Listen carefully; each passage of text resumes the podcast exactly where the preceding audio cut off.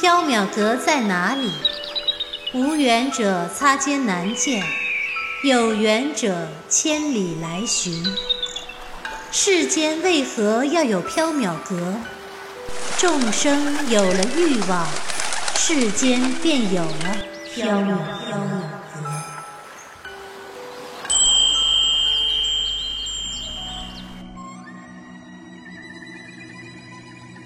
您正在收听的是长篇系列奇幻小说剧《缥缈提灯卷》，作者白姬婉，播讲只浅墨深，张涵。第三折竹夫人，第四章痴目。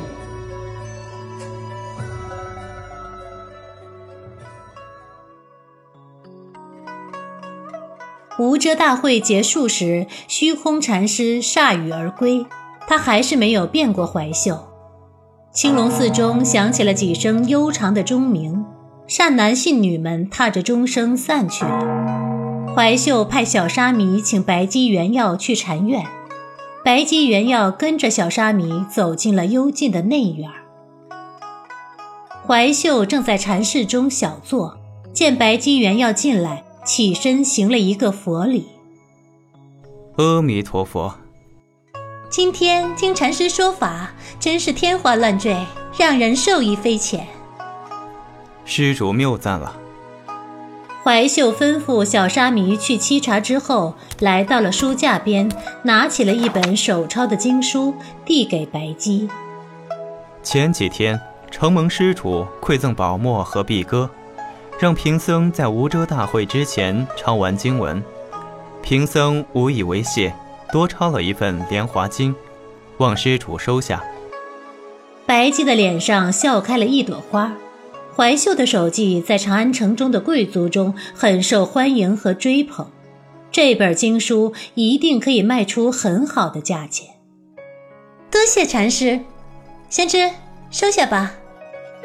袁耀走上前，接过了《莲华经》。白姬瞟了一眼桌案上碧色如玉的碧歌，笑了。这只碧歌，禅师还满意吗？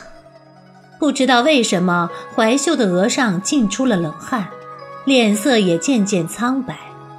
恰在这时，小沙弥端茶上来了，他将茶分别奉给了白姬、袁耀和怀秀。小沙弥递茶给怀秀时，怀秀一时没有接稳，茶泼在了金红色的袈裟上。这一件七彩锦兰袈裟是青龙寺主持代代相传的宝物，上面缀着佛家七宝：金银琉璃玻璃砗磲赤珠玛瑙，点缀在袈裟上，文彩煌煌，金光灿烂。通常只有在重要的场合，怀秀才会拿出来穿。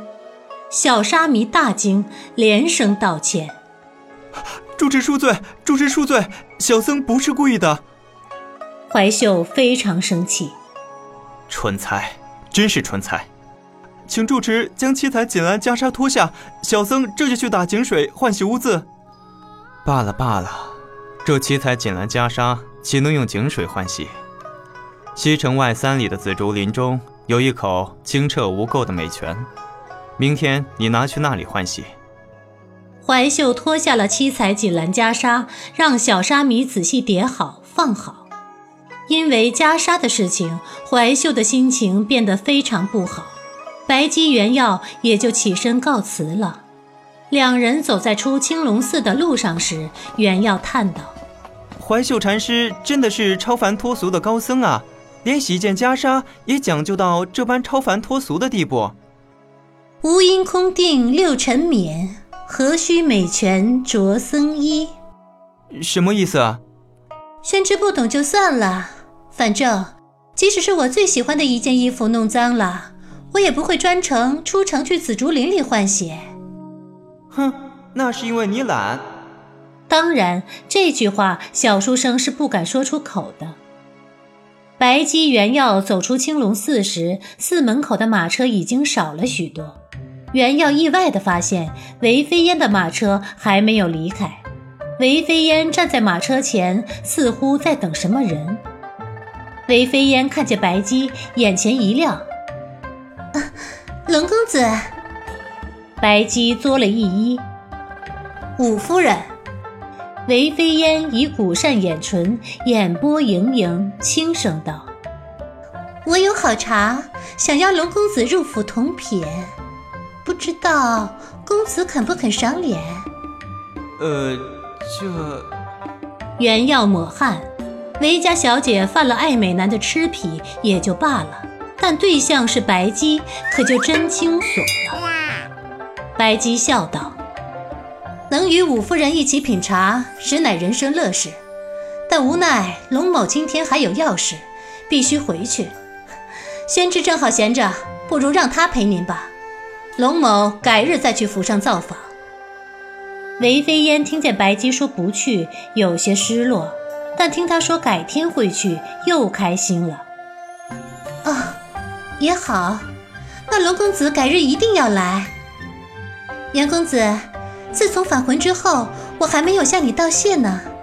走，跟我去府中一起喝茶吧。袁耀推却不过，只好去了。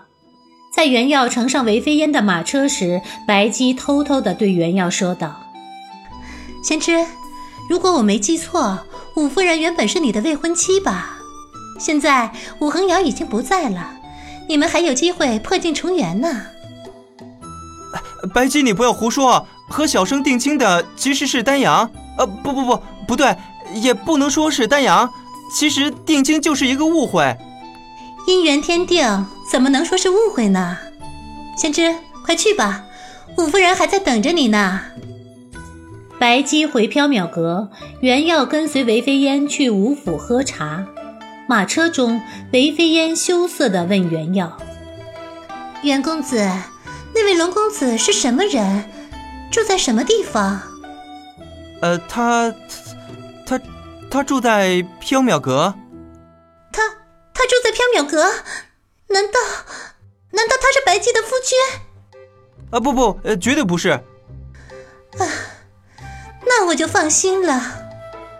韦飞烟松了一口气，原要满头冷汗，但又不敢告诉韦飞烟实情。无论怎样，还是让白姬自己来告诉他真相，澄清误会吧。袁耀害怕韦飞烟再询问他关于龙公子的事情，假装天热，拉开了车窗透气。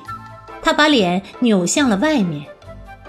袁耀刚把视线投向外面，就和一名骑着高头骏马、带着仆从的华衣公子对上了视线。哎，丹阳。华衣公子正是韦燕。韦燕也吃惊，嘿，宣之。韦飞燕也探过了头，看见韦燕，不冷不热的叫了一声：“兄长。”韦燕和韦飞燕兄妹一向不和睦，从小就是敌人，互相看彼此的笑话。他们的命数也截然相反。韦燕即使没有欲望，也随时可以踏进缥缈阁。韦飞烟即使有强烈的欲望，也无法踏进缥缈阁。韦燕不高兴了：“妹妹，你这是想把宣之拐到哪儿去啊？”“我带袁公子去府中喝茶聊天。”“我说飞燕，你已经嫁为人妇了，虽然武恒瑶不在了，但你也要守妇道，怎么可以带男子入府喝茶？”“哼，我乐意。”韦燕骑马上前，让马车停下，他也下了马，掀帘入车，拉下了袁耀。宣之，不要和他一起胡闹，走，跟我去燃溪楼饮酒。韦飞烟不让袁耀走，下了马车，也拉住了袁耀。袁公子，不要跟他走，跟我回去喝茶。韦燕生气，使劲地拉小书生。飞烟，你放手。韦飞燕也生气，使劲的拉小书生。韦燕，你放手！韦燕非常生气，拼命的拉小书生。宣之，不要和他走。韦飞燕也非常生气，拼命的拉小书生。袁公子，不要跟他走。袁耀被韦氏兄妹拉扯得忽左忽右，晕头转向。突然，呲啦一声，他的袍子被扯成了两半。韦飞烟跌倒在地，韦燕用力过猛，和袁耀抱成了一团，也跌倒在地上。啊啊啊围观的路人大笑，红线赶紧去扶韦飞烟。小姐，你没事吧？韦飞烟俏脸通红，以袖遮面。袁公子，下次再约你一起喝茶吧。说完，韦飞烟扶着红线，两人回到车中，径自去了。呃呃，好。袁耀懵懵懂懂的应道。韦燕和袁耀狼狈地坐在地上，随从们赶紧过来扶起两人。韦燕很高兴。啊，宣志，我总算把你抢过来了。袁耀垂头望着破损的长衫，泪流满面。就这么一件春秋天外穿的袍子，不知道缝不缝得好。韦燕带着袁耀去往韦府，在燃溪楼里喝酒对弈，吟诗作对儿，一直到下午的光景。袁耀知道他今天偷了一天的懒儿，黎奴只会给他吃鱼尾巴，干脆在韦府吃饱了才回缥缈阁。袁耀回到缥缈阁后，果然又被黎奴教训了一顿。黎奴今天没有给袁耀留吃的，袁耀反正已经吃过晚饭了，也不太在意。掌灯之后，袁耀找白姬讨来针线，试图缝补扯破的衣衫，可是他根本不会穿针引线，手指上扎的全是血，衣衫也没有缝好。二楼仓库中，白姬和黎奴不知道在找些什么。依稀有翻箱倒柜的声音传过来，袁耀觉得这件袍子没有办法缝好了，起身去二楼找白姬，打算预支月钱，让他给他买一件新衣服。袁耀走进二楼的仓库时，黎奴正在搬箱子，白姬哗啦一声，抬手抖开了一件极华丽的锦袍，灯火太微暗，看不清那是一件怎样的袍子。只能看见断面上隐隐浮动着黄色的水纹。啊，先知，怎么了？有事吗？小生的袍子今天被扯破，没有办法缝好了，想买一件新袍子。何必去买新袍子？这里恰好就有一件。来，先知，过来穿穿看。袁耀走了过去，看清了袍子时，唬了一跳。这。这是龙袍啊！